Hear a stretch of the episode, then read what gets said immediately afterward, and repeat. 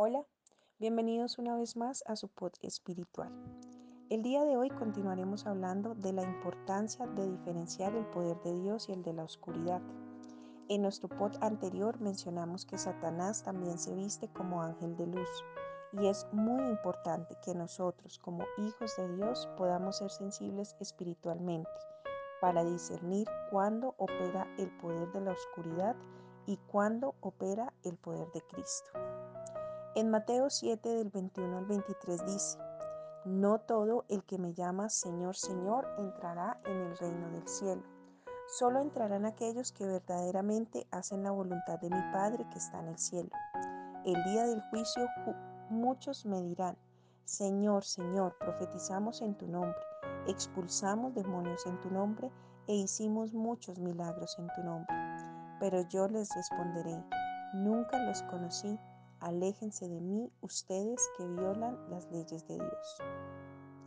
Este pasaje nos muestra claramente que no todas las personas que parecen ser muy devotas, creyentes o hasta religiosas hacen realmente la voluntad del Padre, pues Jesús resalta que en el día del juicio estas personas se defenderán diciendo que le sirvieron, que profetizaron en su nombre, expulsaron demonios y hasta hicieron milagros.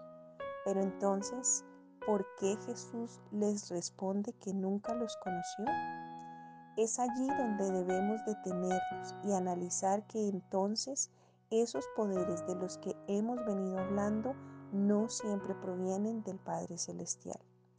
Pueden provenir de un contexto muy religioso, aparentemente bueno o santo, pero que violan la ley de Dios porque provienen de las tinieblas. Ahora bien, los poderes ocultos también se camuflan para dejarnos pensar que lo que estamos haciendo no está mal. Por ejemplo, hay personas que consultan adivinos, chamanes, brujos, videntes, astrólogos, espiritistas e individuos que dicen tener un don dado por Dios para conocer el futuro y así poder ayudar a las personas. Pero ¿sabía usted que Dios aborrece la adivinación? ¿Sabía usted que Dios aborrece la brujería, la hechicería, el espiritismo y muchas otras prácticas más?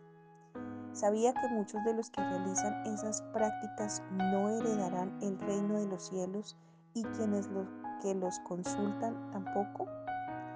Durante muchos años el ser humano ha estado equivocado y cegado frente al camino correcto para acercarse a Dios. Es más fácil para el ser humano consultar un tarot, leer un horóscopo o pedir a alguien que prediga el futuro. Pero hoy quiero decirte que esas y muchas otras prácticas más solo traen muerte espiritual. El desconocer a Dios y desconocer su palabra nos lleva a un abismo profundo. ¿Cuántas veces abres tú la palabra de Dios? ¿Cuánto tiempo dedicas para leer su palabra?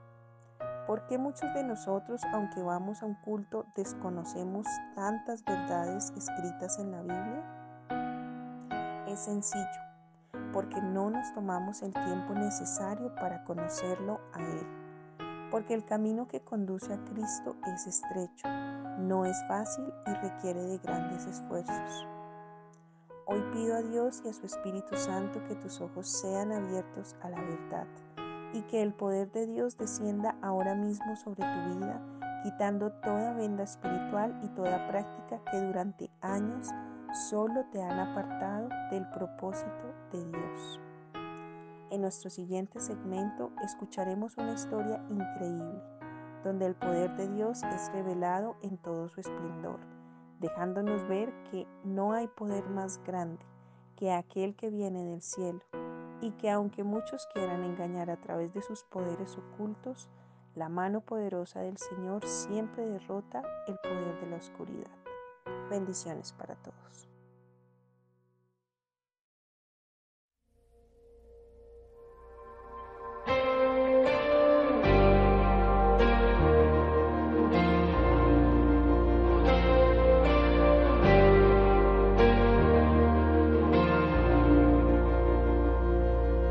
No prosperará la arma forjada, la oscuridad no prevalecerá,